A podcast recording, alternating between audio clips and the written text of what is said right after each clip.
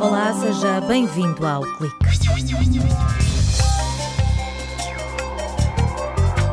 Na primeira metade do ano arderam 128 mil hectares, cerca de seis vezes mais do que a média da última década. Com o centro do país transformado numa paisagem vestida de luto, é tempo de avançar com a gestão pós-fogo e com medidas de mitigação. A investigadora Sandra Valente quer sensibilizar as populações para a importância de intervir nas áreas ardidas. Na rubrica A Tecnologia por Quem a Faz, vamos hoje conhecer uma companhia que armazena dados sobre a vida financeira dos utilizadores, como os créditos, por exemplo. Rui Aguiar, investigador no Instituto de Telecomunicações de Aveiro, revela que uma destas agências foi alvo de um ataque informático. Cerca de 1.300 pessoas experimentaram o sistema desenvolvido pela Universidade de Aveiro e que mostra em tempo real a incidência dos raios ultravioleta na pele. A equipa já pensa em comercializar este produto. Levar os avanços científicos para o terreno e perceber como é que as melhores soluções na gestão do pós-incêndios podem ser implementadas. São estas as linhas orientadoras do trabalho de pós-doutoramento de Sandra Valente. A investigadora da Universidade de Aveiro sublinha que a primeira etapa de um processo participativo é selecionar e ouvir os agentes locais que vivem da floresta mas confessa que é difícil conciliar os interesses de proprietários, municípios e empresas. Estamos a falar, de facto, de múltiplos agentes de diversos quadrantes com diferentes interesses. Começa logo a partir do Estado, porque temos vários ministérios que tocam nas questões ligadas à floresta. Depois, no terreno, isso ainda se verifica ainda mais. E tem sido muito difícil consertar todos estes interesses. No âmbito dos vários projetos em que eu tenho colaborado, nós conseguimos encontrar com os agentes algumas soluções e monitorizar até essas soluções. Mas depois, aquilo que é feito no terreno depende muito do financiamento, da vontade do privado. Com 90% da floresta portuguesa entregue aos privados, é ainda mais complicado imprimir uma mudança no território. A equipa do Departamento de Ambiente e Ordenamento tem-se dedicado à gestão pós-fogo e a medidas de estabilização de emergência. Tondela, Viseu, Miranda do Corvo são alguns dos conselhos que serviram de palco para a investigação em terrenos consumidos pelas chamas. Com base nas particularidades de cada local, selecionam as técnicas mais adequadas e economicamente fiáveis. Por exemplo, no projeto Requer, o problema era a degradação dos solos, a erosão após incêndio, a perda de matéria orgânica, a perda de biodiversidade do solo, e temos que procurar soluções que resolvam estes problemas. E eh, numa primeira fase nós tentamos discutir com os agentes que técnicas é que eles aplicam no terreno e também tentamos que eles conheçam também outras técnicas mais inovadoras que ainda não estão em utilização em Portugal e que são importantes. Depois a segunda fase foi testar essas medidas no terreno, e depois ensinar, aí sim, explicar como é que estas técnicas mais inovadoras podem ser efetuadas. A aplicação de um acolchoado de resíduos florestais em áreas com risco elevado de erosão é uma das estratégias para impedir que as chuvas arrastem grandes quantidades de solo.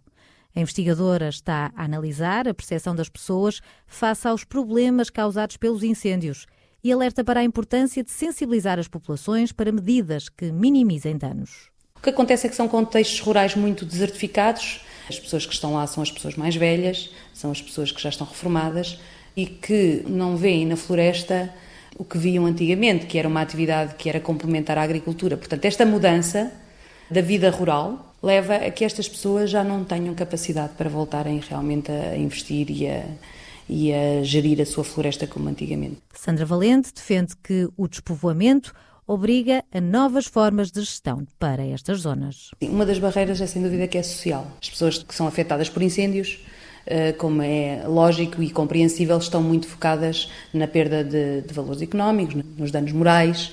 Portanto, as pessoas estão centradas nisso e com toda a razão, sem dúvida. E tudo aquilo que vem depois acaba por ser, eh, do ponto de vista da percepção social, minimizado, porque não é um problema imediato, é um problema que ocorre depois. São as primeiras chuvadas, e só aí é que começam a surgir os problemas com as enxurradas e com os prejuízos. Tem que haver aqui um trabalho de sensibilização. A investigadora diz ainda que é preciso contabilizar não apenas a área ardida, mas a pegada que deixou no território e que se perpetua ao longo de gerações. Nós temos os ecossistemas em espaços florestais, que nos fornecem uma, um conjunto de serviços bastante alargado, como por exemplo a madeira, a biomassa, o mel, os cogumelos, mas depois todos os outros serviços que não são tão fáceis de quantificar, nomeadamente o papel, por exemplo, dos espaços florestais na mitigação das alterações climáticas, no sequestro do carbono, purificação da água, etc. Ou até nos serviços culturais, eh, quanto é que vale uma paisagem verde. Aquilo que a minha investigação de pós-doutoramento tenta investigar eh, é ver até que ponto é que os agentes têm consciência desta diversidade de serviços, como é que eles são afetados pelos incêndios e como é que nós podemos valorizar serviços que não estão devidamente valorizados pelo mercado, por exemplo. Os municípios afetados por grandes incêndios têm acesso a financiamento, mas faltam estudos que avaliem como é que esse dinheiro da gestão pós-fogo faz a diferença.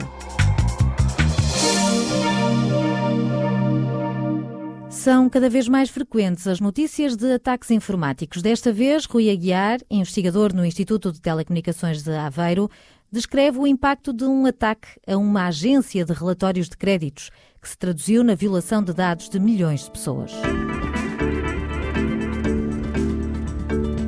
Vamos falar de uma coisa chamada uma agência de relatórios de créditos, a Equifax. Estas agências reportam e coligem todos os dados históricos em termos de finanças dos utilizadores. E fornecem esta informação às companhias de cartões de crédito, aos bancos, às empresas que fornecem empréstimos, aos grandes retalhistas. Todos estes colaboram a enviar os registros financeiros e das despesas dos utilizadores para este tipo de companhias de registro de crédito. Em setembro, a Equifax informou que foi atacada. A dimensão deste ataque foi a seguinte: 143 milhões de pessoas foram afetadas. 209 mil cartões de crédito foram completamente violados e 182 mil conjuntos de dados pessoais, isto é, os seus números segurança social, eh, cartão de identificação, a sua carta, etc., foram violados. Ora, é para este mundo que nós caminhamos. Um mundo em que muita gente pode sofrer com as consequências de um ataque informático a uma empresa de que nem sequer tínhamos ouvido falar. E um outro problema que existe neste caso é que a empresa levou mais de um mês desde o momento em que detectou o ataque até informar os utilizadores. Ora, a responsabilidade social e legal nestes casos é muito dúbia. Esta empresa levou muito tempo a reagir. Afinal, o utilizador não é um cliente dela. Temos que refletir sobre qual é o comportamento que esperamos por parte das grandes empresas de dados e quer regular, quer legislar de forma a que elas sejam forçadas a exercer as ações que nós achamos adequadas.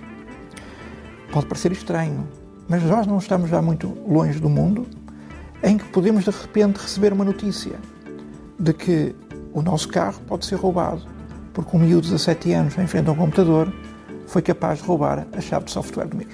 É caso para dizer que o mundo é um lugar estranho.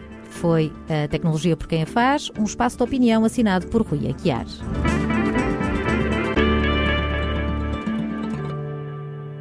Há 31 anos que a Praia de Mira tem bandeira azul, um recorde nacional que foi assinalado com um projeto inovador, promovido em parceria com a Câmara de Mira e a Liga Portuguesa contra o Cancro. Cláudio Teixeira, investigador na Universidade de Aveiro, revela que este verão quem escolheu a estarial para estender a toalha e apanhar um banho de sol encontrou uma mota preparada para medir o impacto dos raios ultravioleta na pele.